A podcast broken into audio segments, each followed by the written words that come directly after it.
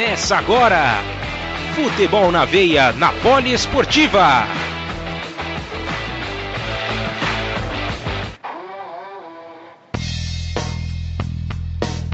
Chegamos até você mais uma semana, 38ª semana do nosso podcast Futebol na Veia aqui na Poliesportiva.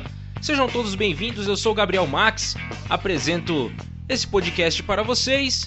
Ao meu lado, Ícaro Dias nos comentários, seja muito bem-vindo, Ícaro. Ícaro? Oi, não tô te ouvindo. Seja muito bem-vindo, Ícaro, mais uma semana aí no nosso podcast. Ah, muito obrigado, Gabriel Max, muito obrigado ao nosso ouvinte. 38 semana. E o que o número 38 lhe lembra, Gabriel Max? Ah, tem a Copa de 38, tem algumas coisinhas aí, né, nesse meio do caminho, né? Exatamente, Copa de 38, que lembra o bicampeonato da Esquadra Azurra, treinada por Vitório Pósio, o único treinador bicampeão mundial, de maneira consecutiva, obviamente. E se a gente for recordar, há 38 anos, a Itália também começava a caminhada em, em, busca do tricampeonato. Inclusive, daqui a em torno de três semanas, vai completar aquela data fatídica de 5 de junho de 82, quando a seleção italiana, comandada pelo camisa 20 Paulo Rossi, eliminava o Brasil no estádio Sarriá, lá, na, lá em Barcelona, por 3 a 2. Muito bem. E a gente dá início ao nosso programa, né, dando um, um pequeno spoiler do que vai rolar hoje no nosso programa. Então a gente tem bola voltando a rolar em breve. Né? O pessoal, principalmente lá na Alemanha, tá muito contente porque a bola vai voltar a rolar. Outros países também já estão se movimentando, voltando aos treinamentos, mas a gente sabe que ainda aqui no Brasil as coisas ainda estão bem devagar, né? Bem devagar. Tem time já voltando a treinar, mas temos de ter uma certa parcimônia ainda, né? Digamos assim, né? Mas vamos lá, vamos começar o nosso programa, vamos começar o nosso podcast dessa semana. Quinta-feira é dia de podcast. Eu tô muito contente também por conta das lives que a gente começou a fazer com a Poliesportiva. Em breve teremos lives também no Futebol na Veia. Então, eu tô, tô, bem contente, viu, com os resultados aí. O Ícaro também fazendo algumas lives. Teremos a estreia de Rogério Costa nessa sexta-feira. Tem muita coisa boa, né, ô, ô Ícaro? Sim, muita coisa boa. Aliás, a live de sexta-feira promete, promete muito, né? Live com o ex-auxiliar técnico do Bernardo Rezende, o Rubinho, treinador do César São Paulo, gente da melhor qualidade, que vai falar muito sobre o voleibol, sobre a situação como está o vôlei no Brasil nesse exato momento, como está a situação do SESI também nessa, nesse exato momento, muita coisa sendo ventilada.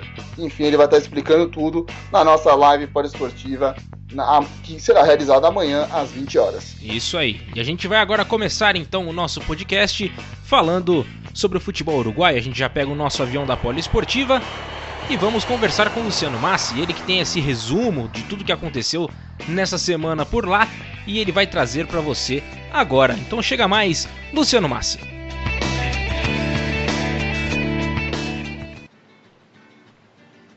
E o futebol segue parado no Uruguai.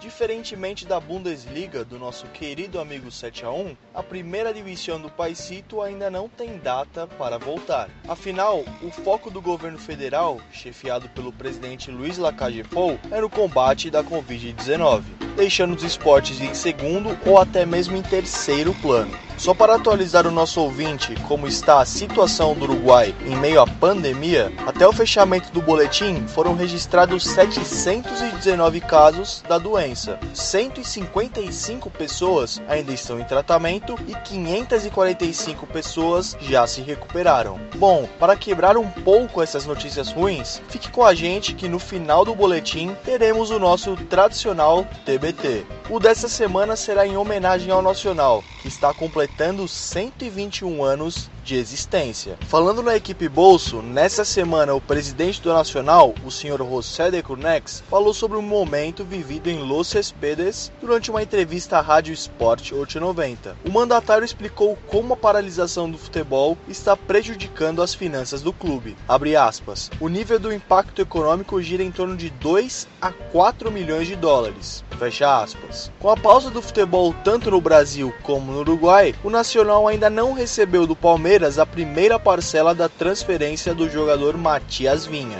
Aspas. Eles ainda precisam nos pagar parte da primeira parcela. As outras duas queremos receber o mais rápido possível, tendo em vista que na volta do futebol será importante ter esse dinheiro conosco. Fecha aspas. Dando seguimento ao nosso giro pelo Paisito, parecendo viver em outra realidade, a equipe do Montevideo City Torque anunciou que irá construir um CT com padrões europeus. O imponente complexo esportivo terá 90 mil metros quadrados, cinco campos de futebol, um centro médico e também será a nova sede da equipe. Os valores da obra não foram divulgados pelo City Torque, porém, dinheiro não é problema. Afinal, o clube é uma espécie de primo do Manchester City, ou seja, também pertence ao poderoso City Group, uma empresa movida com os petrodólares do mundo árabe. Por fim, antes de encerrar o nosso boletim, vamos de TBT.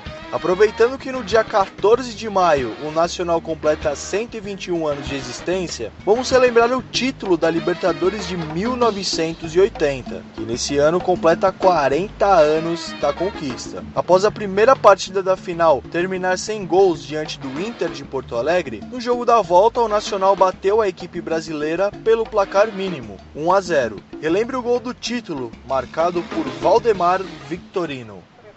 Morales vai bater, entregou para Moreira, entrou, cruzou perigosamente, atenção, é gol! Victorino para o Nacional na cruzada da direita de Moreira. A bola encobriu a zaga. Também é o goleiro Gasperim. Victorino na pequena área, sem marcação. De cabeça aos 34 minutos e meio. Abre a contagem. Nacional 1, Internacional 0 na decisão da Libertadores. Luciano Massi para Futebol na Veia e Rádio Poliesportiva, aqui o futebol corre com muito mais emoção.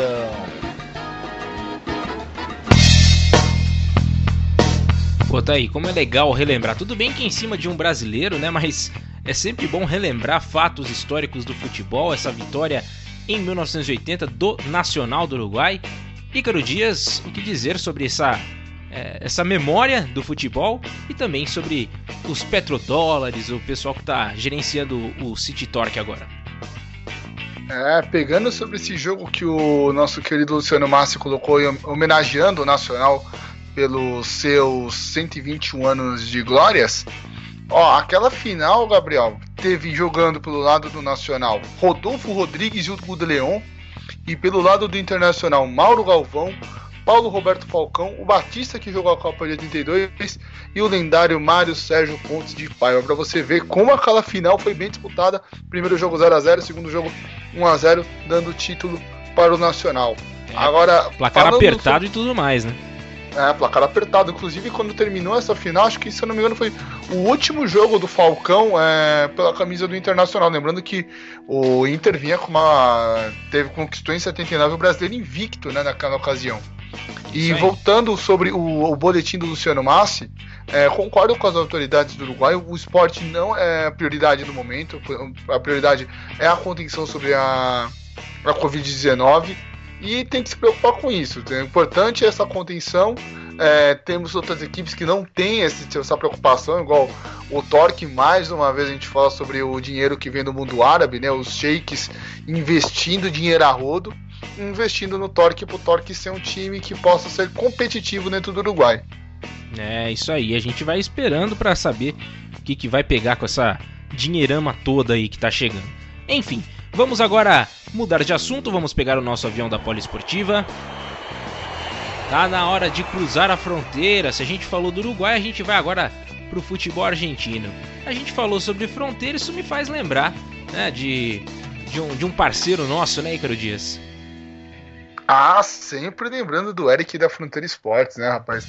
Já que a fronteira Uruguai-Argentina tá fechada, a fronteira ela rompe, né, esse paradigma de ah, você pode estar tá em outro lugar, mas a compra chega até você, né? Você pode comprar uma camisa que seja, sei lá, lá da MLS, mas ela vai chegar no Brasil. Comprar uma camisa de Portugal, inclusive a Fronteira Esportes tá investindo no mercado internacional, já tá tendo até uma página, quem quiser seguir no Facebook, tem a página da Fronteira Esportes lá de Portugal, então Eric investindo aí já no já no exterior e claro com sempre artigos importantes, né? Camisa Citrô, camisas atuais. Camisa do Uruguai né? camisa... lá também, né?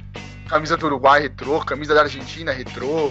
É, enfim, né? tem de lá você encontra de vários, vários aspectos, né? Você também encontra artigos da NFL, da NHL, da MLB, da NBA, enfim, lá na Fronteira Esportes você encontra tudo em www.fronteiraesportes.com. Repetindo, www.fronteiraesportes.com. é isso aí. Faça sua compra na Fronteira Esportes e em breve teremos novidades com relação à promoção, sorteios e afins, tá bom? E a gente agora mudando de país, a gente falou que cruzou a fronteira, então a gente está agora no Campeonato Argentino, né? Vamos trazer informações de lá e quem traz essas informações até a gente é o Pedro Ferri, sempre ele, né? Desde o início do nosso podcast trazendo as notícias do futebol argentino. E você ouve agora então com ele. Chega mais.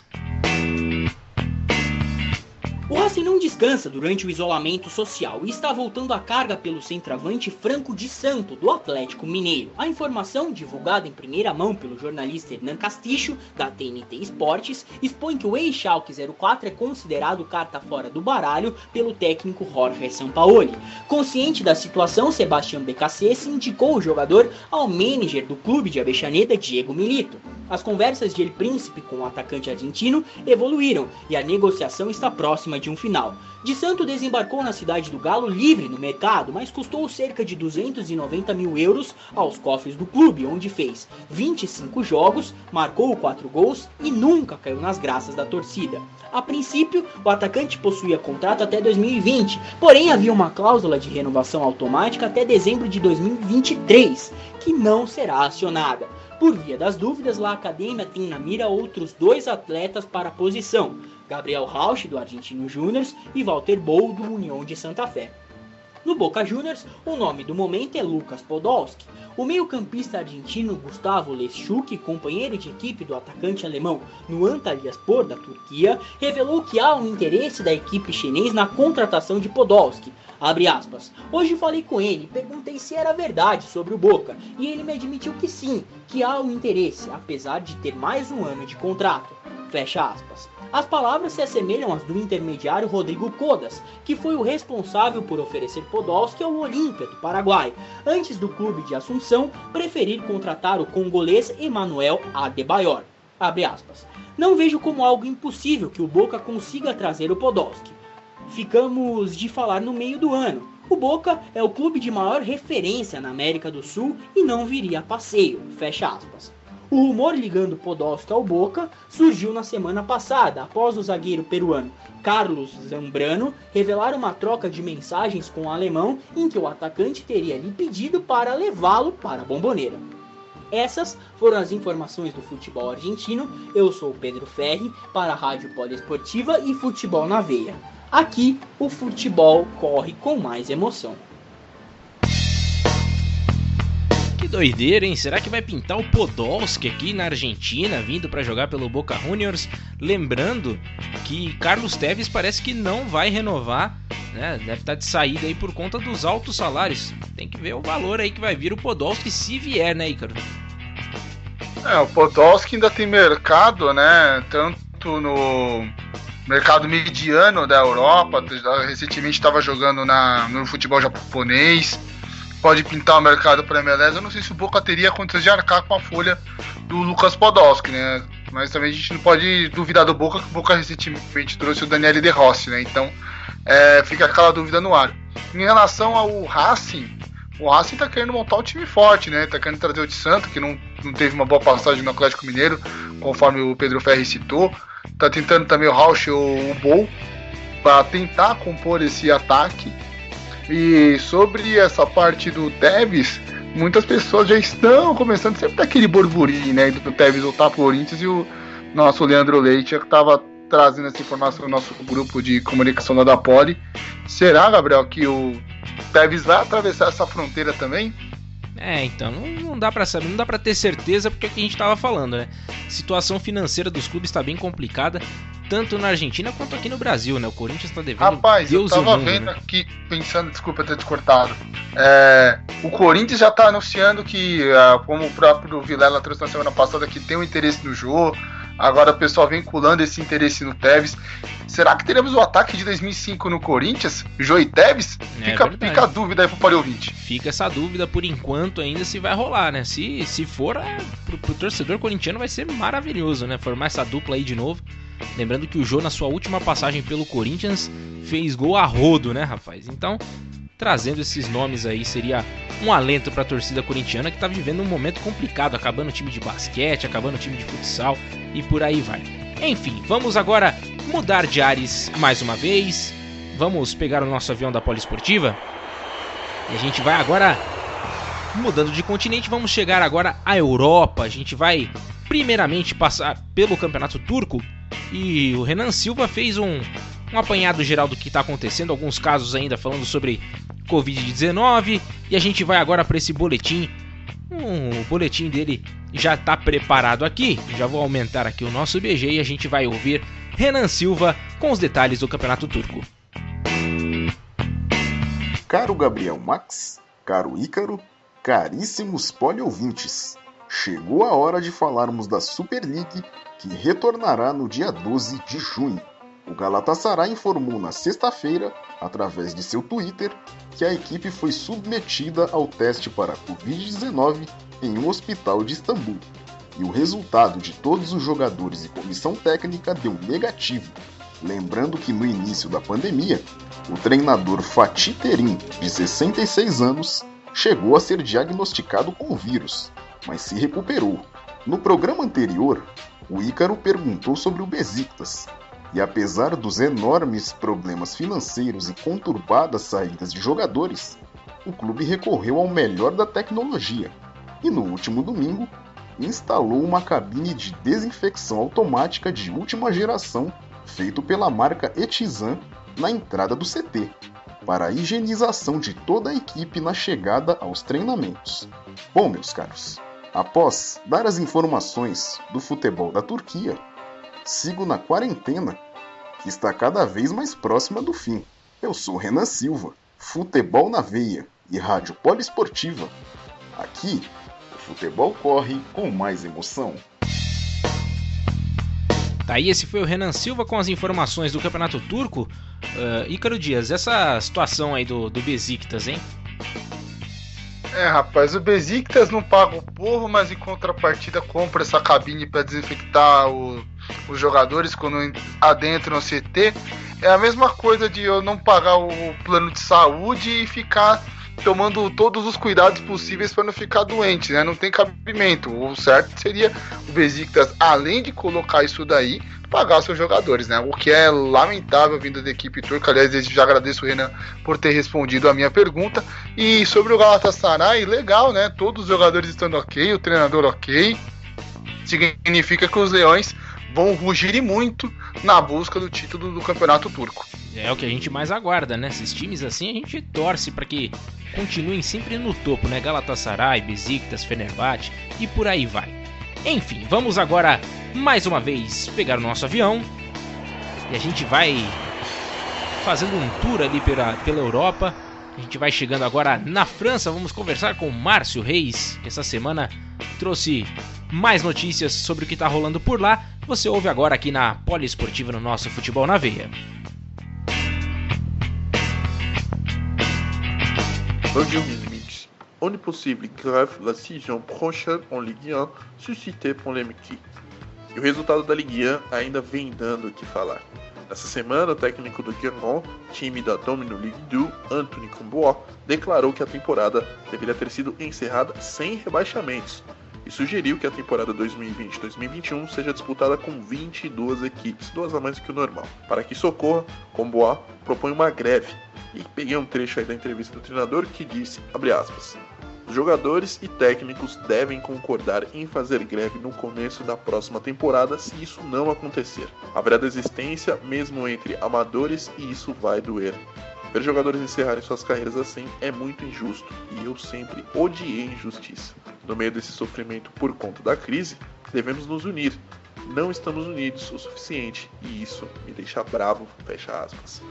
Lembrando que o Guangzhou está na oitava posição com 49 pontos, 22 a menos que o Lens, segundo colocado, que foi promovido. Bois também foi técnico do PSG entre 2009 e 2011.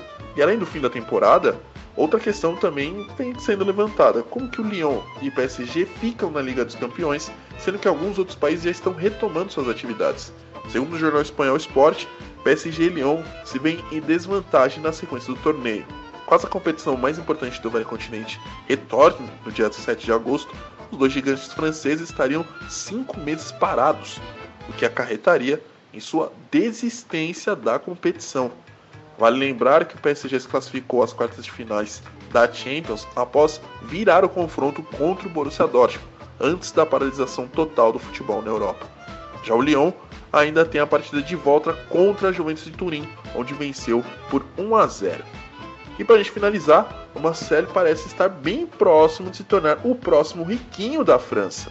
A família real da Arábia Saudita, que está a uma assinatura de comprar o Newcastle na Inglaterra, agora deseja adquirir o clube francês, que desde 2016 foi comprado pelo proprietário do Los Angeles Dodgers, importante franquia de beisebol dos Estados Unidos, o milionário norte-americano Frank McCourt, por 40 milhões de euros. Bintal será o representante da família saudita que estaria disposto a pagar 400 milhões de euros, aproximadamente 2,5 bilhões de reais. E esse seria um baita negócio para a equipe de Veldrome, que teria dívidas de 100 milhões de euros, cerca de 620 milhões de reais, além de rivalizar em contratações, protagonismo e títulos com o PSG. Quem ganharia com isso, de fato, seria o futebol francês, que teria mais visibilidade, seria mais competitivo, realmente seria excelente. Bom, essas e outras informações vocês ficam sabendo aqui comigo, Márcio Reis, no Futebol na Veia, Rádio Poliesportiva. Aqui o futebol corre com muito mais emoção.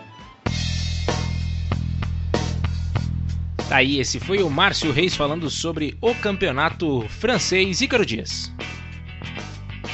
É, só pode ser piada, né? É o que o Antoine com o Barret defende, né? Porque se a gente for olhar a tabela do campeonato friamente, Gabriel, o Toulouse já estava rebaixado. O Toulouse é o popular bônus round, né? Não tinha como o Toulouse recuperar. Diferentemente do Amiens. O Amiens tinha 4 pontos para tirar, em equivalente acho que 10 rodadas, 10, 8 rodadas para terminar o francês. Até dá para defender, mas não era a melhor, a, a melhor abordagem que eu faria. E sobre o Olympique de Marseille, rapaz, esses sheiks vão dominar o mundo, cara. Esse, esse dono do. Esse príncipe da Arábia Saudita quer comprar todo mundo. Já vi história que ele quer comprar o Botafogo, agora o Olympique de Marseille, o Newcastle. Meu, o cara tá cheio de dinheiro. Vou falar pro Eric começar a gravar o boletim da Arábia Saudita, porque todo boletim tem alguma coisa com, com esse shake aí, tá impossível. É, e com as notícias do mundo, né? Porque é para todo canto, né? Do, do globo terrestre tem o pessoal da, das Arábias aí comprando o time, né? É, exatamente, os petrodólares vão dominar o mundo. É, isso aí. E a gente vai aguardando para saber, né, o que, que vai rolar por lá, como que vai se dar essa, esse desfecho aí. A gente vai aguardando. Então, vamos agora mudar de ares novamente, vamos agora cruzar mais uma fronteira europeia Vamos chegar agora até a Alemanha. Vamos conversar com Guilherme Ribeiro, nosso 7 a 1 aqui do programa, e ele tá muito animado, hein? Porque o futebol tá voltando, as informações são cada vez mais animadoras e ele já tá a todo vapor, né? Sendo que o Luciano Massa ainda não conseguiu ainda, pelo menos o Guilherme Ribeiro já está a todo vapor com a bola praticamente voltando a rolar. Então vamos lá, Guilherme Ribeiro para vocês, falando sobre o Campeonato Alemão. Salve seu 7 a 1! Após 68 dias, a bola voltará a rolar na Alemanha pela 26 rodada das duas primeiras divisões, e logo com Hever Derby na reabertura. Além disso, também teremos outros jogos interessantes, como o chato mandante União Berlim jogando em casa contra o Bayern de Munique, e Bayer Leverkusen e Werder Bremen fechando a rodada da segunda-feira, buscando a Champions League e sair da zona de rebaixamento, respectivamente mas nem todos os 36 times voltarão a jogar. O Dinamo Dresden teve dois casos de coronavírus confirmados recentemente e ficará isolado até o dia 20 de maio, a pedido da prefeitura da cidade. Assim, seu jogo contra o Hannover 96, um dos mais esperados da segunda divisão, foi adiado. A Federação Alemã, a DFL, anunciou nesta quarta-feira 13 que se prepara em caso de uma nova onda de coronavírus, interrompendo o campeonato, considerando o líder da última rodada como campeão, as vagas europeias do jeito que estavam e a vaga da Europa League da Copa da Alemanha ficando ao sétimo colocado.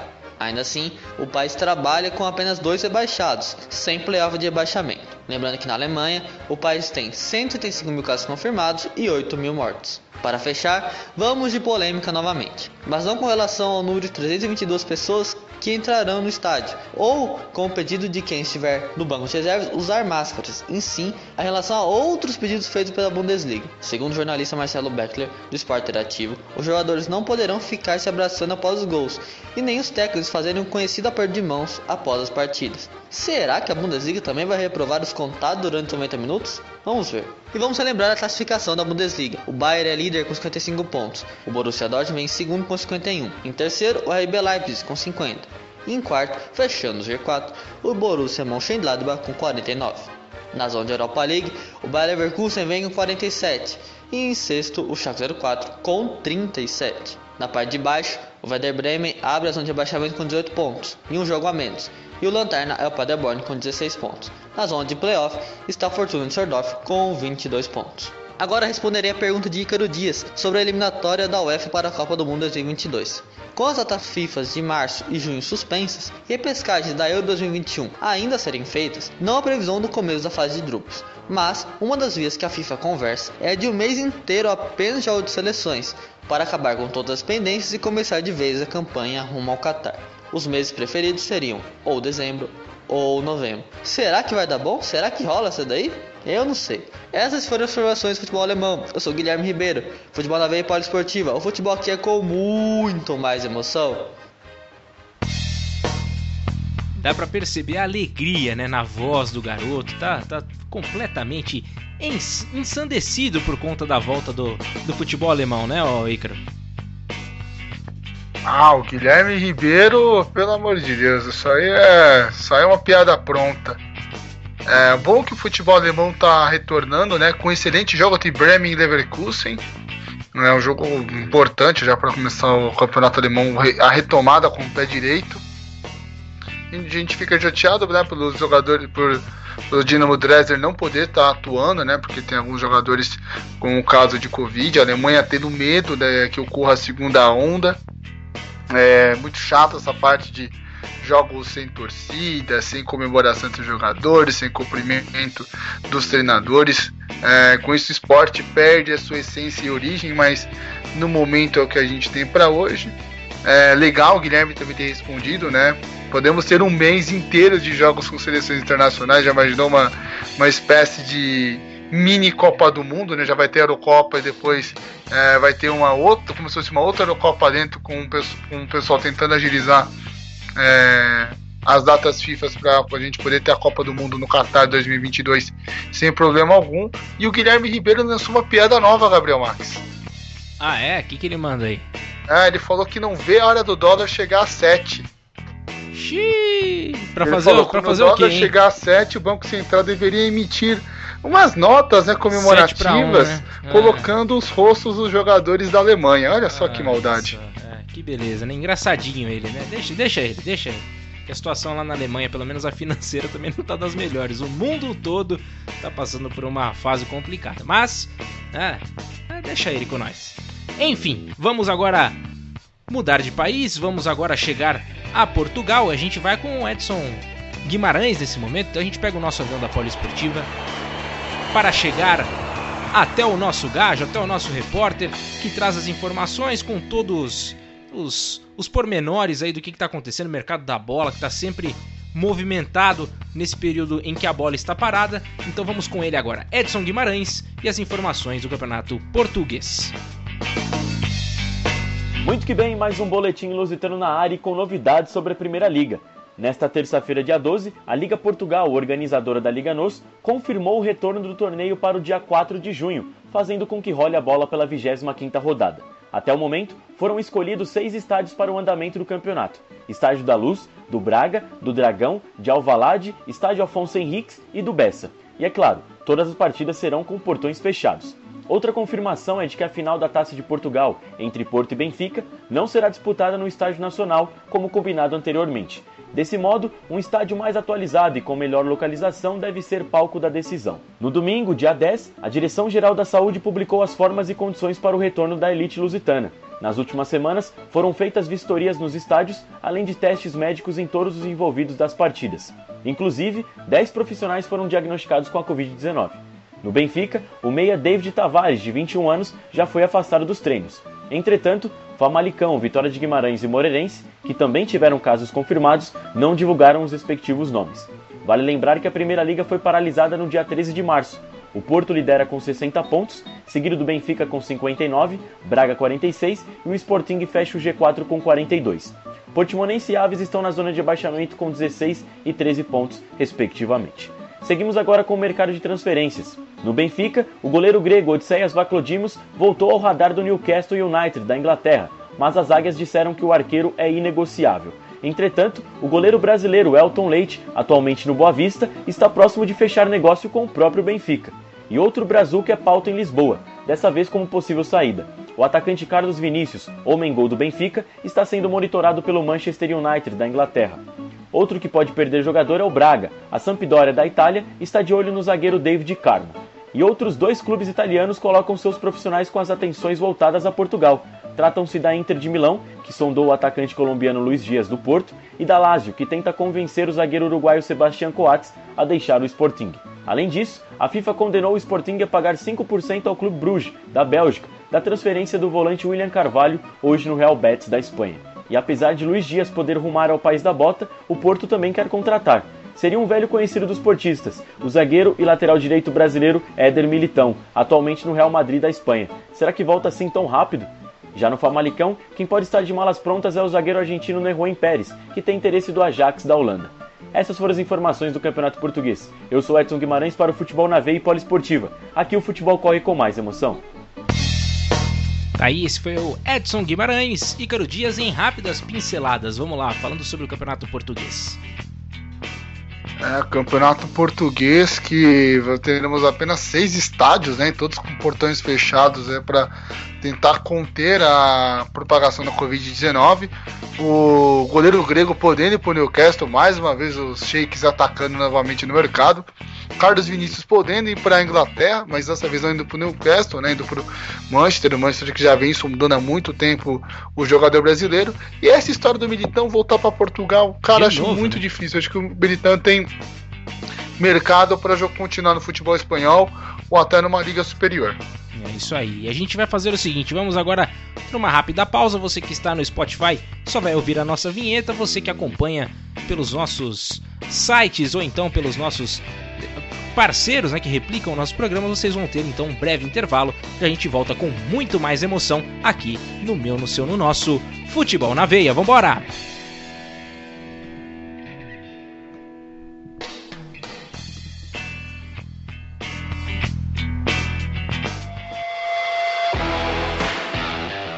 Você está ouvindo Futebol na Veia na Poliesportiva.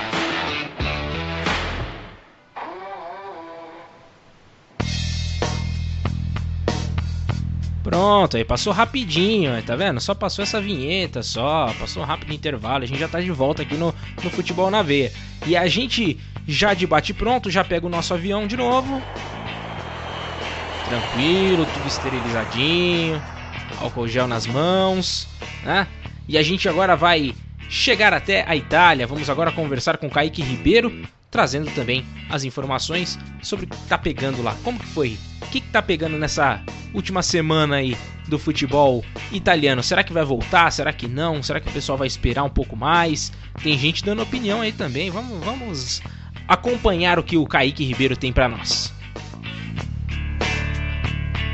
Fala ragazzi ragazzi, tudo bene? A Série A Team continua paralisada em razão da pandemia do novo coronavírus, mas os clubes indicam uma data de retorno, em 13 de junho é o dia recomendado. Além disso, a partir da próxima segunda-feira, 18 de maio, os clubes já estarão autorizados a retornar aos treinamentos coletivos. Hoje, as equipes realizam apenas exercícios físicos. Mas uma informação muito triste que tomou conta do noticiário italiano é a morte do jovem jogador Andrea Rinaldi, de 19 anos, que morreu após sofrer um aneurisma. O atleta foi revelado e fazia parte do elenco da Atalanta, por onde atuou desde o sub-13 pela equipe de Bergamo. Já nas Juventus, as polêmicas deram que falar durante esse espaço de tempo. Primeiro, em sua autobiografia, o zagueiro Chiellini criticou duramente o volante brasileiro Felipe Melo, uma maçã podre entre as piores, disse o zagueiro italiano. Ambos os jogadores já jogaram juntos pelo clube Bianconeri entre 2009 e 2011. Além disso, o volante Rabiot tem causado intriga dentro do vestiário. Primeiramente, não aceitou reduzir seu salário. Em seguida, ele está forçando uma saída da Juventus. Vale lembrar que ele também saiu pelas portas dos fundos do PSG antes de integrar ao clube Bianconeri. E tendo em vista a saída do francês, a Juventus mira dois nomes para a posição: De Jong, do Barcelona, e Pogba, do Manchester United. Já a Internacional deseja Arturo Vidal, do Barcelona, e o meia Luiz Dias, colombiano que vem se destacando muito pelo Porto, além da Argentina Cunha, do Sporting Lisboa. Lisboa. Falando agora do lado rossoneiro de Milão, Zlatan Ibrahimovic finalmente retornou ao CT e começou o período de isolamento. Ainda não se sabe se o sueco renovará para a próxima temporada com o Milan. E além disso, o jornalista Nicolo Tirá colocou Paulinho, ex-Vasco e atualmente no Bayer Leverkusen, na mira do rossoneiro. E falando das duas equipes da capital da Lombardia, Internazionale e Milan apresentaram um novo projeto para a reforma do San Siro na última semana. Já no Napoli, a expectativa é de saídas. A Juventus está interessada no polonês Milik, que faz boa temporada no Clube do Sul.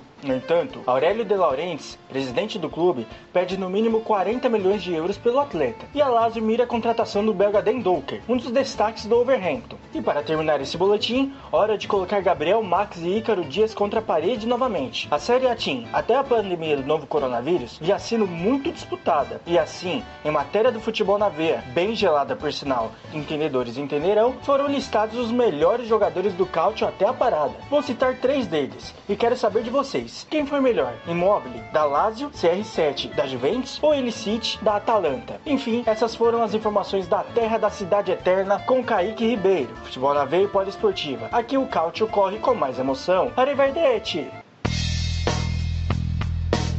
É, o Kaique Ribeiro sempre com perguntas polêmicas pra gente, né? Mas enfim, vamos lá, eu já vou começar respondendo. Pela campanha que estava fazendo até essa parada aí, para mim, o City leva essa disputa. Immobile jogando muito bem, o Cristiano Ronaldo sempre decisivo, mas quem leva melhor para mim é o City por conta da campanha da Atalanta nesse primeiro período aí antes da pandemia, né, nesse começo de, de 2020, para mim é ele que se sobressai. Para você, Ícaro. É, Gabriel. Primeiro começando com Chiellini versus Felipe Melo, né? É, tem, tem mais essa também, né? Tem essa, é, esse entreveiro aí, duelo de gigantes, hein? É, o Chiellini que não amacia pra ninguém versus o, o Pitbull. Bem, o Felipe Melo ganhou o prêmio privada de ouro, né? Lá na Itália, quando jogou pela Juventus, né? Foi o pior jogador da, da temporada. Não fez jus ao investimento na época que jogou na Fiorentina. A Fiorentina jogou muito bem, mas é, na, na Juventus não teve o mesmo, mesmo sucesso. Diferente de Giorgio Chiellini, que jogou muito bem na, na, Fio, na Viola e é ídolo da Juventus. Então, se o Chiellini está falando, é, do clima dele de vestiário, fala que ele não se deu bem dentro do futebol italiano, não se deu bem, tipo, não teve tanta repercussão positiva assim, é, pelo que as informações que vêm de lá para cá. Então acabo confiando no Chiellini, mas ah, eu, eu, gosto muito do estilo de jogo do Felipe Melo. Em relação ao dia que volta o futebol, legal, voltar dia do dia de Santo Antônio, que Santo Antônio proteja os jogadores italianos, né? Infelizmente não conseguiu proteger o, o menino da Atalanta que acabou falecendo tão jovem com 17, com 19 anos. E sobre as polêmicas, né? Vamos lá. Primeiro o Rabiot, que já tinha arrumado encrenca no PSG, agora arrumando encrenca para sair da, da Juventus. Daí a Juventus quer porque quer trazer o Pogba, o De Jong, mas não tem dinheiro para isso. Parece até piada, né? Tipo, eu quero comprar, mas não tenho como pagar. Parece muito com o modelo que a gente vive aqui no Brasil com alguns clubes.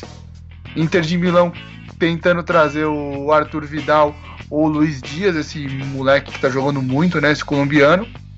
O Paulinho é um bom nome pro Milan, só que se eu fosse Paulinho não iria pro Milan, ficaria na Alemanha pelo mercado alemão. E a pergunta gelata, né, que o Kaique acabou colocando pra gente, para mim o destaque do campeonato é Tiro Immobile. Muito bem, então temos um voto para cada aí. Infelizmente o Cristiano Ronaldo ficou de fora dessa daí, né? Mas enfim, é, é, sempre jogando muita bola também. É bem provável que nessa volta aí, né, o cara já chegue com tudo novamente. A gente vai aguardando também informações depois sobre essa reforma aí do San Siro, possível reforma aí, apresentar um projeto. Vamos ver o que vai rolar. Enfim, vamos agora mudar de novo de país. A gente vai agora pegar o nosso avião e nós vamos para Inglaterra, vamos direto a Londres. Essas informações aí que são dadas pelo Alan Martins, né? Toda semana também trazendo o resumão do que está rolando por lá pela Inglaterra. Você ouve agora aí se vai ter Premier League de volta, se já vai ser declarado campeão, como que tá essa, essa pendência por lá. Chega mais então, Alan Martins. Fala galera ligada no Futebol na Veia na Rádio Poliesportiva, tudo beleza? Pelo futebol da Terra da Rainha, parece que quanto mais perto o retorno do futebol, mais longe se está. Pois é galera, em meio a reuniões árduas entre os representantes da liga e os clubes, procurando formas para o retorno do futebol no país, parece que cada vez mais as coisas ficam mais complicadas. Isso porque tanto os clubes quanto os jogadores estão com diversas ressalvas para o retorno da liga. Por um lado, a liga tem preparado algumas cartilhas de conduta para a volta dos jogos e assim já imagina uma data para o reinício. Do outro lado estão os jogadores e os clubes. Os jogadores não se sentem seguros para a prática do esporte, visto que a situação no país ainda não é a das melhores. Já pelo lado dos clubes, os dirigentes não estão muito animados com a ideia de jogar em estádios neutros, ou seja, está tudo indo contra o retorno do futebol. Desta forma, a reunião que aconteceu nesta última segunda-feira não definiu nenhuma data para o retorno do futebol inglês. Por fim, até mesmo o prefeito de Londres, que inclusive é torcedor do Liverpool, disse ser inimaginável pensar em futebol neste momento, Falando um pouquinho sobre o mercado da bola, o Manchester United está de olho no atacante brasileiro Carlos Vinícius. O jovem brazuca tem se destacado pelo futebol português, jogando pelo Benfica. Arsenal e Tottenham desejam o volante Gerson, do Flamengo. Enquanto isso, o Liverpool promete um caminhão de dinheiro para segurar Mané. Vale dizer que o senegalês tem grande interesse de ir para Madrid para jogar pelo Real. Encerrando o boletim da Premier League, trago a resposta da pergunta do Ícaro Dias sobre como está a situação da compra do Newcastle. O caso está nas mãos da Premier League, que deverá decidir aceitar ou não a aquisição do clube inglês pelo fundo de investidores sauditas. A situação está com certo atraso, que certamente está ligada com as diversas acusações que envolvem os investidores. Vale dizer que legalmente não parece ter nenhum tipo de comprovação sobre as acusações, o que dá total otimismo sobre o fechamento do negócio. Entretanto, a pressão da Anistia Internacional e até mesmo de alguns clubes da liga são possíveis entraves para a resolução do caso. E essas foram as informações da Premier League com Alan Martins. Futebol na veia e rádio poliesportiva. Aqui o futebol corre com mais emoção. É, ainda muitas dúvidas ainda com relação ao retorno do, do futebol por lá. Mas fica nessa daí, né? Enquanto ele mandou bem, né? Quanto mais próximo, mais distante está ficando esse retorno do futebol lá pela, pela Terra da Rainha. Ícaro Dias, respondida a sua pergunta? Ah, respondida, né? Inclusive, não sei se você tá sabendo, mas o Eric já encomendou uma camisa com o Eric da Fronteira Esportes do Newcastle falou que vai querer o número 19, que é o número da sorte dele, para competir com o Alexander Vieira, o Alexander que também torce pro Citizens. Teremos os duelos entre shakes dentro do nosso programa Futebol na Veia. Que maravilha. Sobre a. É, espetáculo, né? O Eric sempre gosta dessas rivalidades, gosta de cutucar o Alex, eu tinha cutucado o Alex lá no, no Polibio Grau, e agora tá me cutucando aqui no programa. Agora, o Alex também era o setorista da, do inglês no início do nosso projeto. E falando sobre a Premier League, é, tem que seguir definida, né, Max? Os jogadores estão com medo de atuar, É, tem clube que não quer campo neutro porque já está acostumado com o seu estádio, com a pressão. Enfim, é uma situação bem, bem, bem complicada. E sobre as contratações, a gente já tinha citado o Carlos Vinícius no bloco anterior. Agora, o Arsenal e o, e o Tottenham, né, querendo a contratação do Gerson. Meu amigo, eu acho que o Gerson não sai do Flamengo tão cedo, viu? É, eu também acho que não. Então tão, vão segurar ele durante um bom tempo lá. O quanto eles conseguirem, eles vão segurar, porque o cara tá jogando muito, viu? E vamos é, esperar, né? Não tem, não tem muito o que fazer, né? Com relação ainda a essas transferências, não está aberta ainda a janela, então muitas especulações somente. Enfim, vamos lá. Vamos continuar. A, a gente vai tocando o barco por aqui. A gente vai agora conversar com Lauren Berger, então vamos pegar o avião da Poliesportiva. A Lauren traz um material aí, inclusive com uma, uma entrevista aí no meio, né? Uma declaração né, nesse, nessa última semana aí. Tá dando o que falar, viu? A gente vai agora com ela, Lauren Berger, e esse resumo aí do futebol espanhol.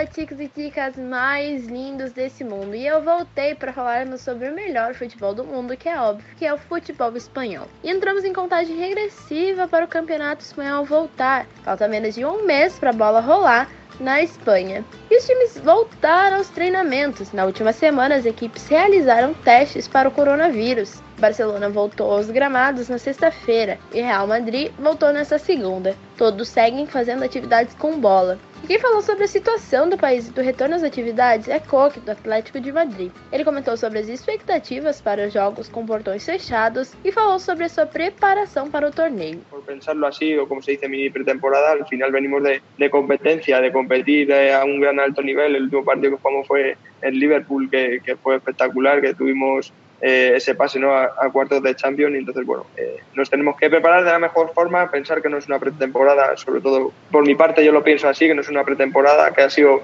un parón para, para volver a arrancar eh, fuerte, para estar frescos para lo que queda de temporada. Primero tenemos que hacer los test, empezar eh, entrenamientos individuales y poco a poco a ver cómo vamos avanzando para llegar a esa, a esa normalidad y dentro de lo que cabe ya sabes que nosotros pensamos en el partido a partido ¿no? y el siguiente partido que, que nos va a tocar cuando nos toque jugar es, es, el Bilbao. Es lo primero que pensamos y es, es, el objetivo que nos estamos preparando en este confinamiento en casa, prepararnos bien para, para ese día que llegue y para, para cuando venga la, toda la competición.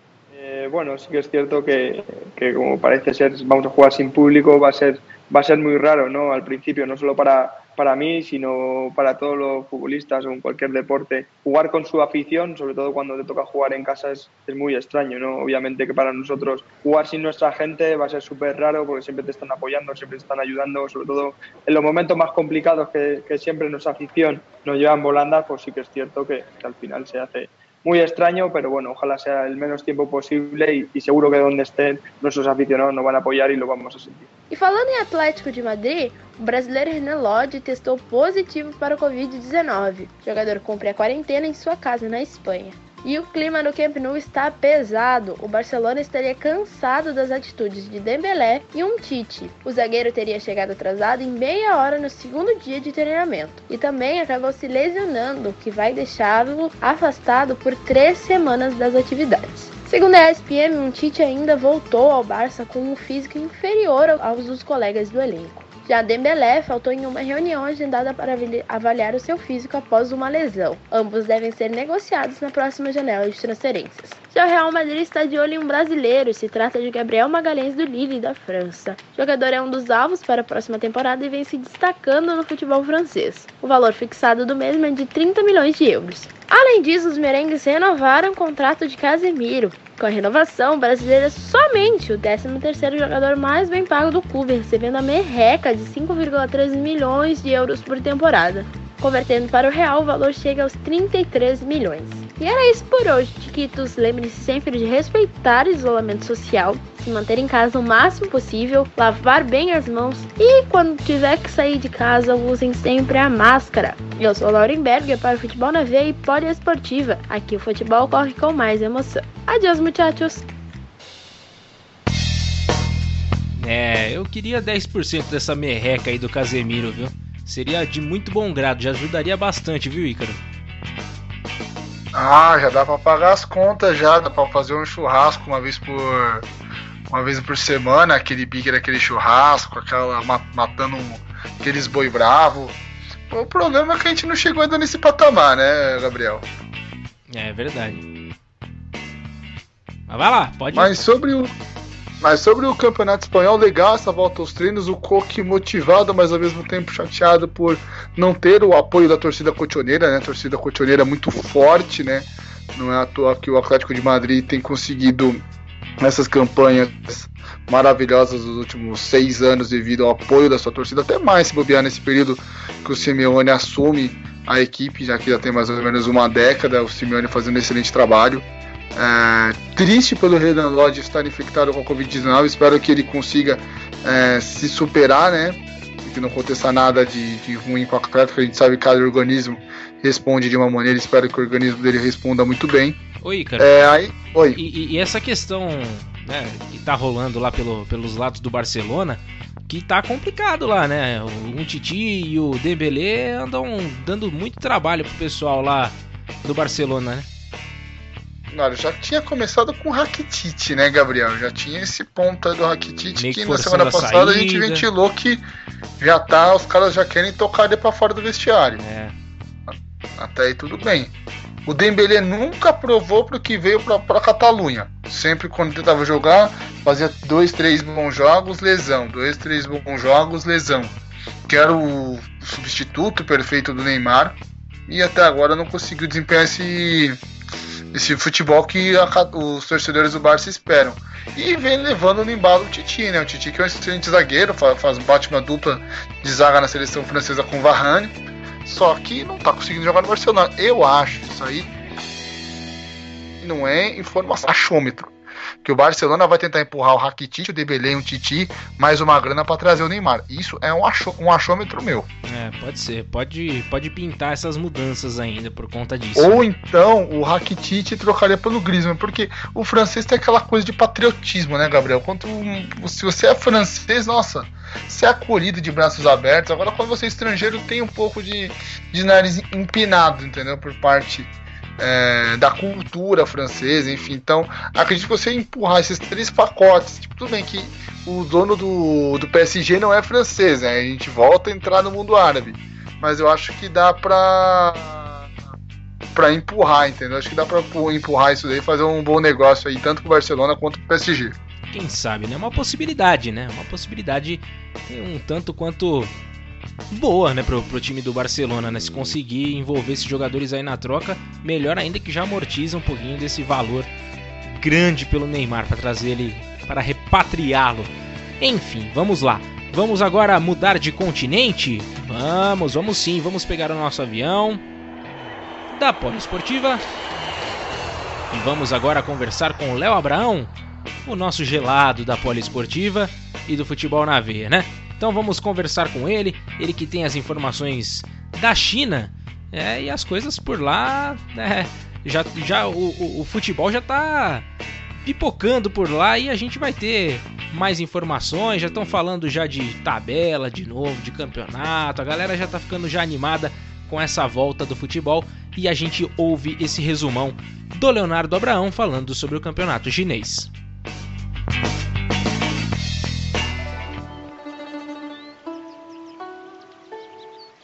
Informação sobre o futebol chinês é o que não faltou nessa última semana. Começamos falando de dois atletas curados da Covid-19. O primeiro é o atacante da seleção chinesa Wu Lei. O jogador do espanhol de Barcelona divulgou em uma rede social que fez dois testes do novo coronavírus e ambos deram negativo. O outro recuperado é o meia belga Marouane Fellaini. Após 28 dias de isolamento, o jogador do Shandong Uneng foi liberado para treinar e se junta ao brasileiro Moisés. Até agora os dois são os únicos estrangeiros disponíveis no elenco. Os jogadores da seleção chinesa convocados pelo técnico Li Chie já estão juntos e começaram um período de treinos. Em uma entrevista, Li Chie disse que gostaria de ter convocado outro estrangeiro, sendo ele o brasileiro Alan Carvalho, ex-Tianjin Shanghai e especulado no Beijing Guan. Contudo, graças ao fechamento das fronteiras pelo governo chinês, o atacante não conseguiu chegar ao país mais populoso do mundo. Agora mais um capítulo do drama do Tianjin Shanghai, ou melhor, infelizmente, o último. O clube e a empresa Vantoni Holdings não chegaram a um acordo, portanto a equipe acabou dissolvida. 23 funcionários do clube até propuseram renunciar aos seus salários para ajudar nas condições financeiras, mas de nada adiantou. Dessa forma, a breve história do Shanjin terminou após em 2016 vencer a segunda chinesa, conseguir se classificar para a AFC Champions League em 2017, chegar às quartas da mesma em 2018 e garantir a vaga na CSL na rodada final em 2019. Nomes como Luiz Fabiano, Jadson, Alexandre Pato e Fábio Canavaro passaram pelo clube. Dessa forma, o Shenzhen permanece na disputa da CSL. A equipe rebaixada no ano passado ganha a vaga do Shanghai e está no chinesão de 2020. Especula-se até que a diretoria deve anunciar um pacotão de reforços nos próximos dias. Ainda falando no Shenzhen, o time disputou um amistoso com o Guangzhou Evergrande no CT do campeão chinês. E a partida terminou 4 a 4, com direito um gol de Ricardo Goulart para o Evergrande e dois do colombiano Harold Preciado para os visitantes que voltam à CSL. CSL que volta em junho ou julho e de formato novo. Para 2020, a Federação Chinesa formará dois grupos com oito equipes cada, em formato de ida e volta. A partir daí, os quatro melhores de cada chave formarão um mata-mata com o primeiro encarando o quarto e assim por diante. Assim, os confrontos acontecerão em ida e volta. A seguir, os vencedores da fase anterior jogarão entre si para definir quem serão os quatro melhores da competição, e os perdedores também jogarão da mesma forma para formar assim as posições seguintes. Ainda mais, os times que ficarem entre nono e décimo segundo, de acordo com o ranking geral da primeira fase, disputarão mata-mata para definirem suas posições. E por fim, o mesmo acontecerá com os times que ficarem entre 13º e 16º lugares, para confirmar quem serão os rebaixados na temporada que irá começar. Um modelo um tanto quanto confuso, que iremos entender apenas no decorrer da competição. Essas foram as informações do futebol chinês. Eu sou Leonardo Abrão para o Futebol na Veia e Rádio Poliesportiva. Aqui o futebol corre com mais emoção. Boa, boa, Léo. Trouxe bastante novidade, inclusive já nesse novo formato aí que já vão testar para essa próxima temporada do Campeonato Chinês, Ícaro. É, seleção da China voltando a treinar sem ter jogo. Isso aí parece que é outro país, né? Não vou fazer a piada com Edson Guimarães, porque o Edson Guimarães é um cara legal. Mas o que mais engraçado desse boletim do Léo, cara, tudo bem que o Léo é pé frio, mas ele conseguiu falir o clube do Pato, né? Que isso, cara. Aliás, o Pato que quase faliu o Milan, quase faliu o Corinthians. Cuidado em São Paulo, abre o olho que o Pato acho que pegou a zica do Léo Abrão. Ih, tá jogando mal a couro. Eita, nós, é papo de anti mesmo, né? Depois os outros que são anti, né, rapaz? Não, estou falando que o, estou falando que o Pato Entendi. quase faliu o Milan, quase faliu é. o Corinthians. A, a culpa do, do, Paulo... do, Pato pelo Milan tá na, naquela draga? O Pato passou por todos esses clubes, velho. então tá bom. É muita coincidência. Não é papo diante, não. Aliás, ele jogou no meu Milan, pô. Como é que eu coloco papo diante? Aliás, se ele pudesse, ele que nunca tivesse passado pelo Milan, né? Foi um péssimo jogador jogando lá. Mas péssimo porque não conseguiu atuar em campo. E falando sobre o formato da CSL, vai ficar mais ou menos parecido com o formato da MLS, né? Mas como o próprio Léo disse, a gente tem que acertar aí como que vai ser esses formatos, tudo bonitinho, por aí vai. E feliz pelo retorno do Mulei e do Felaine, né, recuperados da Covid. É, isso aí é uma notícia agora há pouco no, no site do Futebol na Veia falando sobre o Renan Lodge. A gente já havia noticiado sobre ele e pintou mais um teste lá com ele e ele vai voltar aos treinamentos. Testou negativo, então em breve já estará nos gramados de novo. Ele ficou com coronavírus, mas agora já está recuperado. Pois não. Estranho que você teria que fazer um terceiro exame, né? Pra ter uma, uma, contra, uma contraprova, né? Porque você faz um exame, prova que você tá. que você atestou positivo. Daí você faz um outro exame e prova que você tá negativo. Então, certo, vai ter que ter. É, não sei se a diretoria colchoneira vai fazer isso, mas teria que ter um terceiro exame para falar, não, realmente, ó, ele não tem nenhum sintoma da Covid-19, então ele não está, não está contaminado com a doença, então sim, ele está contaminado com a doença e tem que ficar afastado do elenco. Não dá para a gente cravar ainda o retorno do Renolod aos treinamentos. É isso aí. Então mais informações em www.futebolnaveia.com.br, tá lá o texto, dá uma olhadinha lá e se informe, né, pra gente entender esse caso aí, porque tá meio complicado, ainda não dá para entender direito o que, que tá ah. tá pegando com o Renan Lodge. Ô Gabriel. Pois não. E no último Pony Mil Grau, Luciano Massi inventou um novo apelido pro Leonardo Abraão, viu? Ih, mais, mais outro apelido Mais um, cara. outro apelido. Ele falou que o Léo Abraão tá igualzinho o Mick Jagger, que não Nossa. sabe quem é mais pé frio, viu? Meu Deus do céu. É, mas enfim, né? Vamos, vamos torcer para que a sorte de Leonardo Abraão mude daqui pra frente, viu? Porque vocês estão pegando tanto no pé do rapaz, tá louco, É bicho. o nosso Olelf. É, o nosso Leof. Enfim, vamos agora fazer o seguinte, vamos... Deixa eu até dar uma olhadinha aqui no nosso tempo do, do segundo bloco aqui. E a gente... Ah, já dá pra gente fazer então mais uma pausa. Vamos lá. Vamos fazer uma breve pausa no nosso podcast. Já já a gente volta com muito mais emoção pra você aqui. É, com notícias ainda. A gente tem homenagem, tem coisa legal ainda. A gente tem homenagem pro, pro Marcelo, que recentemente fez aniversário. Então, a gente volta já já com o nosso terceiro e último bloco pra você.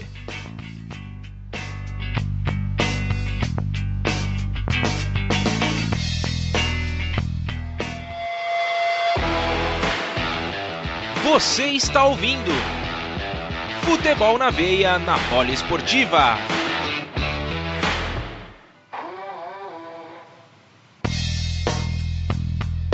Terceiro e último bloco para você aqui no nosso Futebol na Veia na Poliesportiva.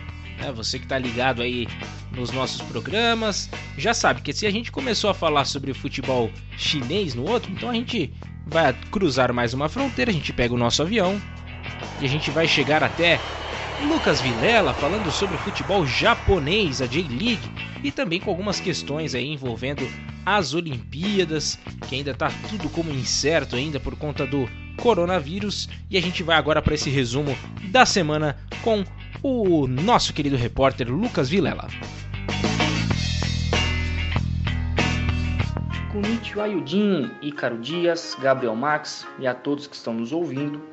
O boletim da Terra do Sol Nascente desta semana vai contar sobre o vice-campeão olímpico que melhorou do Covid-19, campeã de esgrima pensando no pódio em Tóquio, produtos das Olimpíadas estocados nas prateleiras por conta da pandemia e ídolos se juntando para ajudar na luta contra o coronavírus.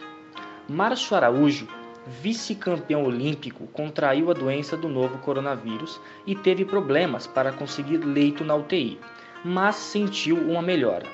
O ex-jogador de vôlei de praia, que tem 46 anos, está em isolamento na sua casa em Fortaleza. Nathalie Moelhelsen, campeã mundial de esgrima, planeja subir no pódio nos Jogos de Tóquio para encerrar a sua carreira. A atleta que foi campeã em 2019 já está classificada para as Olimpíadas, porém, por conta da pandemia, está com problemas para treinar normalmente. Por conta do novo coronavírus, os produtos das Olimpíadas estão estocados nas prateleiras. Com isso, preocupa o comitê organizador dos Jogos de Tóquio, que pretende arrecadar mais de 570 milhões de reais com as vendas. Ídolos se unem para ajudar as pessoas carentes nesse tempo de pandemia. Os embaixadores sonham em tentar arrecadar em torno de 10 milhões de reais. Dentre os esportistas está o surfista Gabriel Medina, o lutador Minotauro, o jogador Diego Ribas, do Flamengo, o tenista Gustavo Kirten, mais conhecido como Guga, entre outros. E respondendo à pergunta feita pelo Ícaro Dias no programa passado, a J-League, o campeonato japonês, não tem uma data certa para retornar, mas a previsão é que volte no meio de junho. Este foi o boletim japonês desta semana. Eu sou Lucas Vilela para o Futebol na Veia e Rádio Poliesportiva. Aqui o futebol corre com mais emoção. É, ainda temos indecisão ainda com relação à data da volta do futebol, mas pelo que o, o, o Lucas trouxe pra gente, já em junho a bola volta a rolar por lá. Será? Será, Ícaro Dias? Ah, Max, a gente torce, né, por essa volta da, da J-League, né? Já voltou o campeonato sul-coreano, tá voltando o campeonato chinês, porque não logo logo aí o Japão controlando né, a Covid-19 o retorno da, da J-League, o campeonato japonês.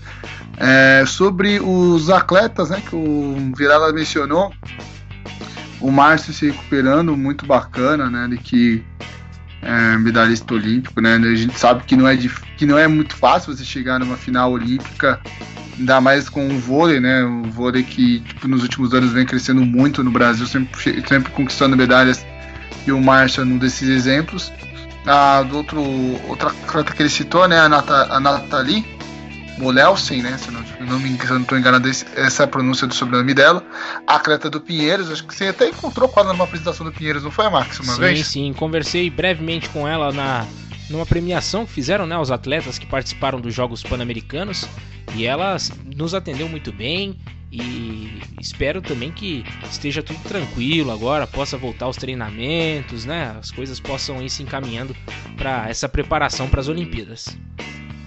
Ela que mora em Paris, né? Ela treina na, na Cidade de Luz, não está conseguindo treinar da maneira que desejava. Agora a França está tá sendo um pouco mais flexível com algumas coisas, então vamos ver se ela consegue aí, retomar a atividade física o mais rápido possível. Lembrando que ela conquistou a medalha de ouro né, em 2018 ou foi 2019, agora não vou lembrar direito, na, na, na etapa da Copa do Mundo na, em Hungria, né, em Budapeste. E é uma das potadas para chegar a, pelo menos às quartas de finais das Olimpíadas. Né? Vamos ver se a, se a Nathalie consegue garantir uma medalha para o nosso país. É isso aí, a gente fica no aguardo por essas notícias do futebol e também notícias do mundo olímpico, beleza? E agora a gente vai mudar de continente de novo. Vamos pegar o nosso avião da Poliesportiva Vamos conversar agora com Carlos Vinícius. Vamos falar do futebol estadunidense, né? O popular soccer por lá, né? Se a gente falar futebol, o pessoal pega a bola oval para jogar. Então vamos falar de soccer, que é a bolinha redonda, pode correr solta pelos gramados afora. Então vamos com ele, Carlos Vinícius, e o resumo dessa semana da MLS.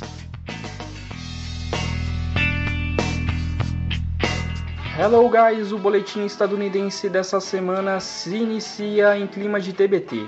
Vamos voltar a 1998, o ano do primeiro título continental de um clube dos Estados Unidos. Foi o histórico DC United comandado por Bruce Arena.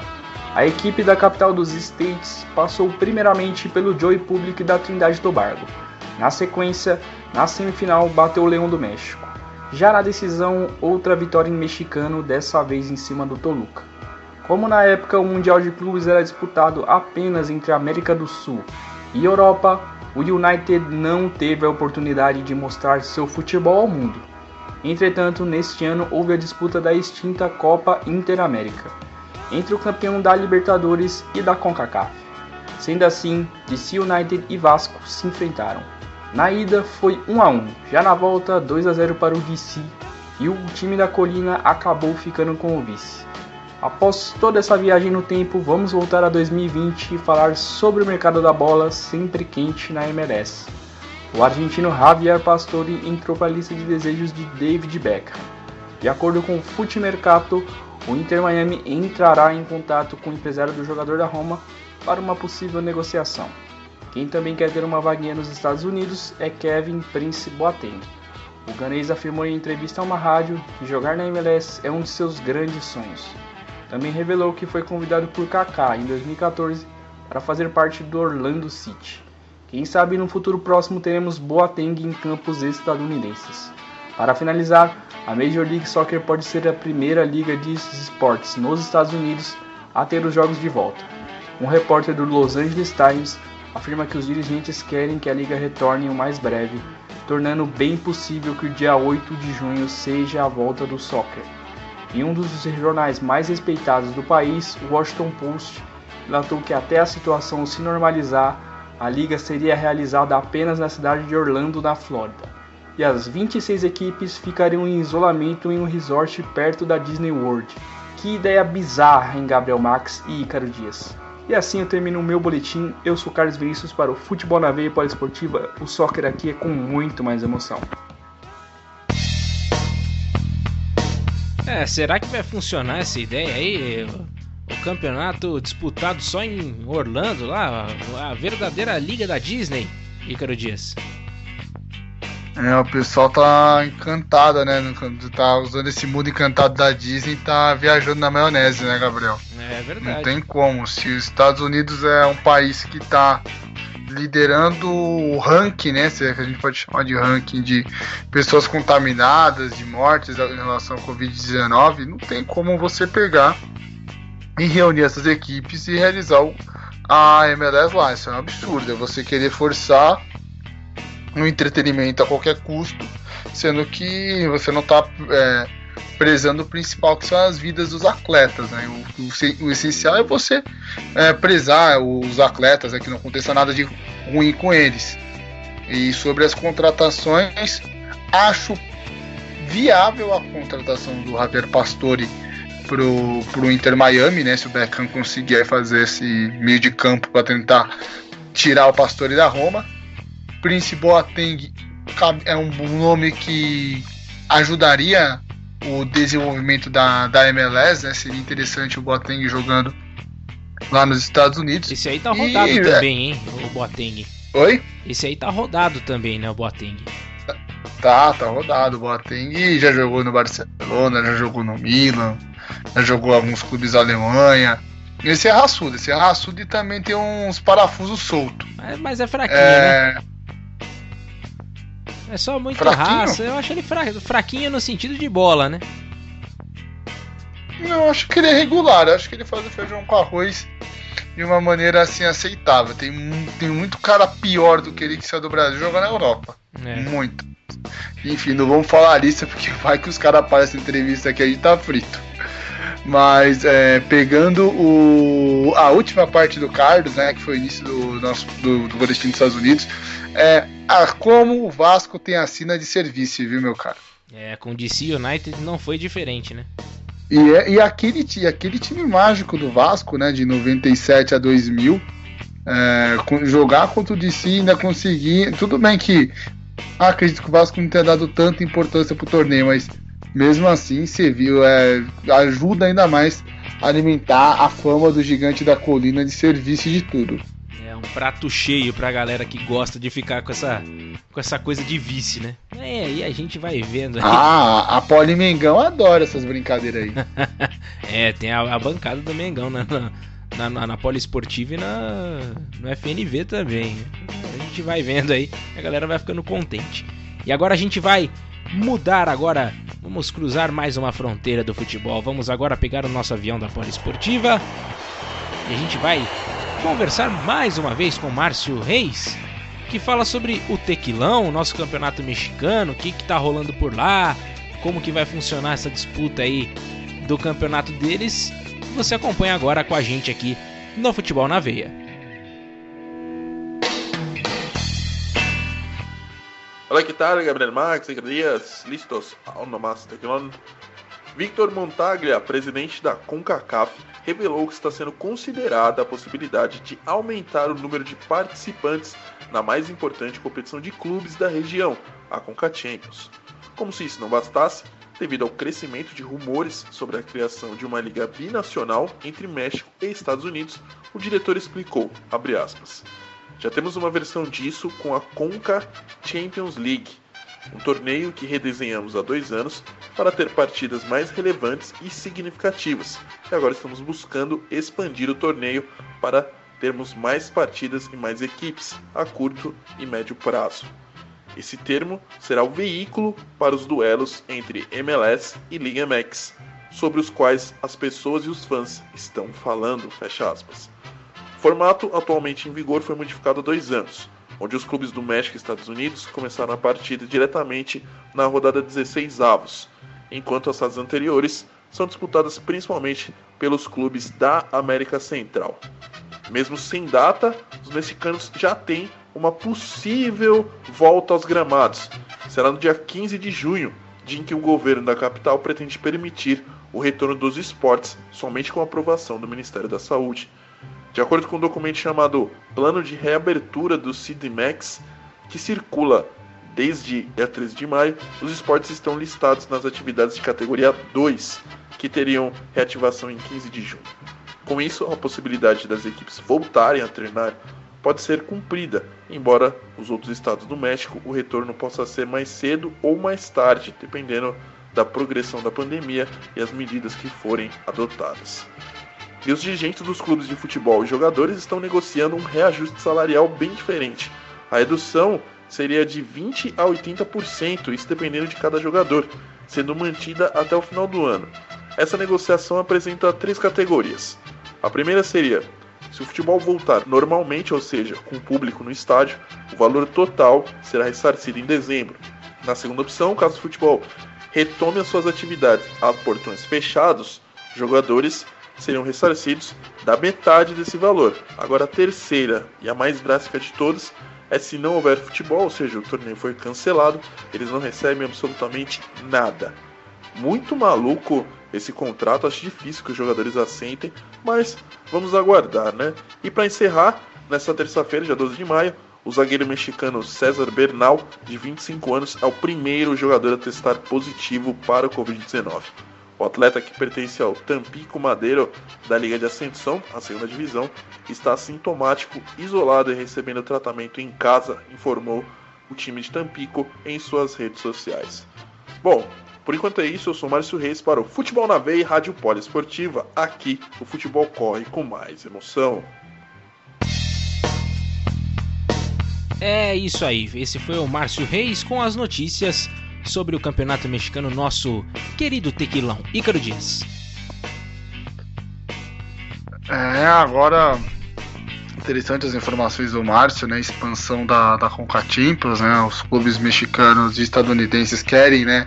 Ter uma maior representatividade, já que é o futebol mais forte jogado ali entre a América do Norte e a América Central. Muito legal se ocorresse essa, essa liga binacional, né? Tendo a unificação da, das fronteiras, né, já que no, na, no, na, na, vida real não pode ter essa unificação, mas através do esporte tendo essa chance dos mexicanos verem os jogadores dos Estados Unidos e vice-versa, seria muito legal. Vamos ver se vai dar certo isso um dia. De alguma forma essa cairia esse muro, né? Hum. De alguma forma é, de alguma cairia forma esse, esse muro. Max, pode concluir. Não, eu falei que seria interessante porque cairia esse muro, né? Pelo menos de alguma forma. Sim, sim, já que tentaram construir o muro e não deu certo, então vamos derrubar qualquer chance desse muro ser construído, né? Mas vamos aguardar aí o que, que acontece é, nessa divisa tão caliente né, entre estadunidenses e mexicanos. É, sobre a, o, o, retorno da Liga é, MX, né? 15 de junho, não acredito. Seria muito é, precoce, né? Daqui um mês você voltar à abertura de treinamentos. Não sei se isso de fato vai acontecer. O México tem uma situação muito parecida com o Brasil, mas isso é um, um outro assunto. E essa história de redução é, de 20% a 80%, cara, faz uma divisão de, de 40% e pronto, acabou. Tipo, tudo bem que quem ganha menos né, vai sofrer bastante, vai quem ganha mais também vai vai sofrer processo de reajuste para equilibrar as contas do clube, porque não é justo, tipo, você é um, é um cara que joga horrores, a gente vai reduzir você em 80%. Ah, você é um cara que tem uma folha mais baixa do clube, vamos, vamos reduzir é, um valor simbólico. Então tem que, tem que haver o meio termo de ambas as partes e muito chateado aí pelo César Bernal, né, jogador da seria a segunda divisão mexicana, testar positivo para Covid. É verdade. E a gente vai chegando na nossa reta final do programa agora, né, do nosso podcast, e a gente tem uma homenagem singela, né, uma homenagem ao Marcelo, o Marcelo 12, né, a gente pode né, chamá-lo Desta forma, ele que completou mais um ano de vida na última terça-feira, dia 12 de maio, né, quando se fala no aniversário dele, já, já tem aquela. Aquele, a gente já lembra daquele vídeo na Copa do Mundo de 2014, né? Que foi perguntado para ele como que seria a estreia dele no dia 12 de junho. O cara teimando que era no 12 de junho. E o próprio Marcelo falando, mas pô, o aniversário é meu, eu sei qual é o dia que eu nasci, dia 12 de maio né? Então depois você pode até procurar no YouTube aí que esse vídeo é muito legal, muito engraçado. E a gente vai fazer essa homenagem, o Eric Filard preparou essa homenagem e a gente vai ouvir agora, já a gente fala um pouquinho mais também sobre o Marcelo, um dos grandes laterais esquerdos da história da seleção brasileira. No tricolor das Laranjeiras nasceu a lenda Marcelo. lateral esquerdo ofensivo, logo ascendeu com esmero. Vindo do futebol de rua e do futsal, teve forte apoio de seu avô. Seu Pedro, com fusca laranja, a todos os treinos o levou. Quando pensou em desistir, o velhinho o encorajou. E para a alegria do mundo, profissional, Tio Elvis se tornou. No Fluminense, foi um meteoro, titular e campeão. No Carioca, ganhou título e foi para a seleção do Brasileirão. Assim, com apenas 18 anos, a joia virava realidade com firmeza, despertando interesse de gigantes, mas enfeitiçando a realeza. Partiu para a Espanha e assinou com o Real Madrid, seguindo os passos de seu tutor Roberto Carlos, fez o torcedor sorrir. Dessa forma, e com alegria e magia nos pés, foi evoluindo gradualmente. Pegou o bastão da camisa 6, dobrou para 12 e vai superando Roberto Carlos cordialmente. Portanto, a lateral esquerda dos Galácticos não sente saudades do seu passado. Mas Marcelo Vieira da Silva Júnior não só seguiu o legado, como tem mais influência no jogo, mais recurso e ajudou os merengues a serem ovacionados. Vencendo quatro Champions League, três seguidas, algo raramente alcançado. Versátil e extremamente técnico, joga na lateral, na ala e até no meio. Com talento, graça, toques refinados, dribles e gols, levou o torcedor ao devaneio. Ousado quebrou críticas quanto à sua solidez defensiva, sendo eleito segundo melhor jogador defensivo do mundo em 2017 e cavando no Real cadeira cativa. Na seleção brasileira foi questionado por não desempenhar o mesmo bom futebol, mas foi eleito para o Dream Team das Copas do Mundo de 2014 e 2018, as únicas que participou. E se a dúvida de que Marcelo superou Roberto Carlos, o camisa 6, campeão do mundo de 2002, ao mundo respondeu: Marcelo tem mais qualidade do que eu. É, meus amigos, tá aí a homenagem feita para o Marcelo, né, o lateral esquerdo do Real Madrid, seleção brasileira. O, o Eric Filardi trouxe as palavras do próprio Roberto Carlos dizendo né, que o Marcelo, Marcelo era melhor do que ele, né? Então, na sua opinião, Ícaro Dias? A briga é boa, viu? A briga é muito boa para ver quem é o melhor, se é o Roberto, se é o Marcelo. É, se for pegar em número de títulos, né, importantes, o Marcelo tem sete títulos a mais que o Roberto Carlos, né? O, mas também a gente tem que lembrar que o Marcelo começou muito jovem a sua trajetória no Madrid e teve mais tempo de Madrid do que o próprio Roberto Carlos. Em 2007, né, que ele chegou, né? É, chegou com o Roberto e ainda, ainda tava jogando por lá. O Roberto acho que jogou Isso. 10 temporadas, ou 12, não, acho que foi umas 10 temporadas que ele jogou no Madrid. O Marcelo tá indo para sua 13 terceira temporada, 13 terceira, 14 quarta temporada no Madrid, então três temporadas é, ajudam muito, né, em relação a esse a você ter esse maior número de títulos. Só que o principal o Roberto já conseguiu, né? Uma Copa do Mundo e chegou a outra final de Copa do Mundo. O Marcelo ainda não conseguiu isso na seleção, então pesa esse esse ponto a favor do, do Roberto em relação ao Marcelo. Né? Eu ficaria com o Roberto, mas no meu time joga fácil o Roberto no primeiro e o Marcelo no segundo. É, isso aí, boa, boa. Saiu bem nessa, viu, Icaro? E a gente agora vai chegando ao final do nosso podcast, gostaria de fazer um convite a vocês, né? Primeiro para que nos siga nas redes sociais e já explico por quê, viu? Porque tem novidade pintando aí na, na Poliesportiva e também no Futebol na Veia. Você que tem acompanhado, tem diversas lives, aí as lives estão acontecendo também na Poliesportiva e vão começar a acontecer no Futebol na Veia, trazendo jogadores, trazendo técnicos, trazendo jornalistas relevantes também dentro do mundo dos esportes, você pode acompanhar com a gente. Então a gente já tem alguns dias a gente está informando justamente nas nossas redes sociais quando essas lives vão pro ar, tá bom? Então siga-nos lá no Instagram, arroba Rádio Poliesportiva, né?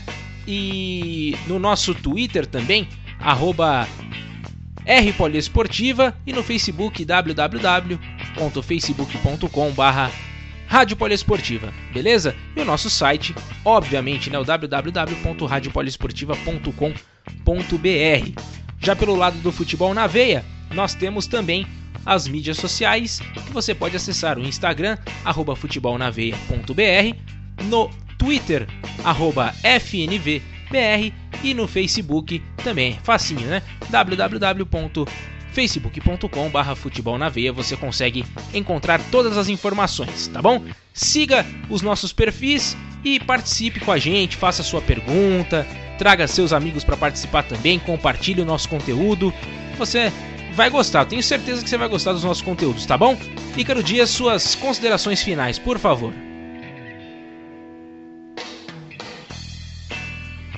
Alô, Ícaro? Ícaro Dias? Tá por aí ainda? Oi, Max. Ah, ah. a ligação tá, meio, tá um pouquinho ruim, mas vamos lá. Vamos lá, então. É... Suas considerações finais, por favor. Mais uma vez, obrigado por, por estar participando do nosso querido podcast Futebol na Veia. Lembrando que domingo, com a graça de Deus, esperamos ter o Mil Grau com a oitava edição, com a primeira parte da redação do Pode Mil Grau. Estamos trabalhando para. Porque o Eric quer conhecer quem é essa redação maravilhosa que fala tão bem dele, então a gente vai aos poucos apresentar esses bons elementos, esses cidadãos do bem aí, Eric Filardi tá, tá conhecendo. É, tem uma live na próxima semana muito legal quem gosta de esporte olímpico e, meda e por sinal medalhista olímpico não pode perder, mas é surpresa, você só vai saber se você seguir as redes sociais da Rádio Poliesportiva. É, isso aí. Então tem, tem coisa boa pintando por aí. Eu vou dar, dar um spoiler. A gente já falou, né, da live do Rubinho, né, que vai acontecer na Rádio Poliesportiva nesta sexta-feira, mais conhecido para nós que estamos na quinta-feira como amanhã, né? E a gente também tem algumas novidades na segunda-feira para quem gosta de basquete, vai ser uma boa pedida, viu? A gente já deixa já no ar aí essa questão. Tem dois nomes bem legais aí que a gente vai fazer um bate-papo com eles e você poderá acompanhar ao vivo no nosso Instagram arroba Rádio Poliesportiva, beleza? Eu também não vou vou deixar no ar aí, a gente vai acompanhando dentro das nossas redes sociais, beleza? E lembrando a vocês que nossos conteúdos também estão disponíveis no Spotify, né? Além do nosso podcast, que é semanal, a gente tem né, todas as edições por lá. Nós temos também as lives, as lives também estão ficando gravadas lá. Então, live com o Marcel que eu fiz na última segunda-feira, no dia 11.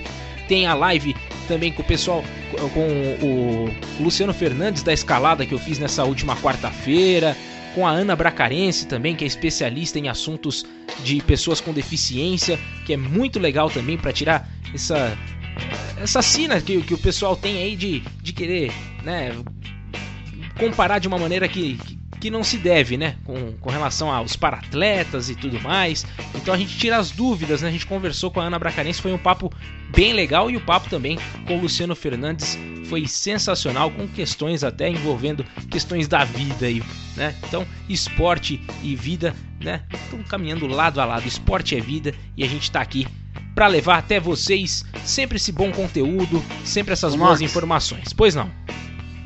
Lembrando que na semana que vem não percam a edição número 39 do nosso podcast do Futebol na Veia, porque teremos uma entrevista com um jogador de Copa do Mundo, viu? É verdade, hein? Um grande nome do nosso futebol, da história do nosso futebol, né? E, e o Luciano Massa preparou um material muito interessante, então na próxima semana não perca o nosso Futebol na Veia aqui na Poliesportiva, também no Spotify do FNV. Combinado? Então é isso. Terminamos aqui a nossa trigésima é, oitava edição do, do Futebol na Veia. Na próxima semana a gente está de volta levando até você as melhores notícias, tudo que está acontecendo pelo mundo da bola. Combinado? Valeu, galera. Até a próxima semana. Valeu. Fui!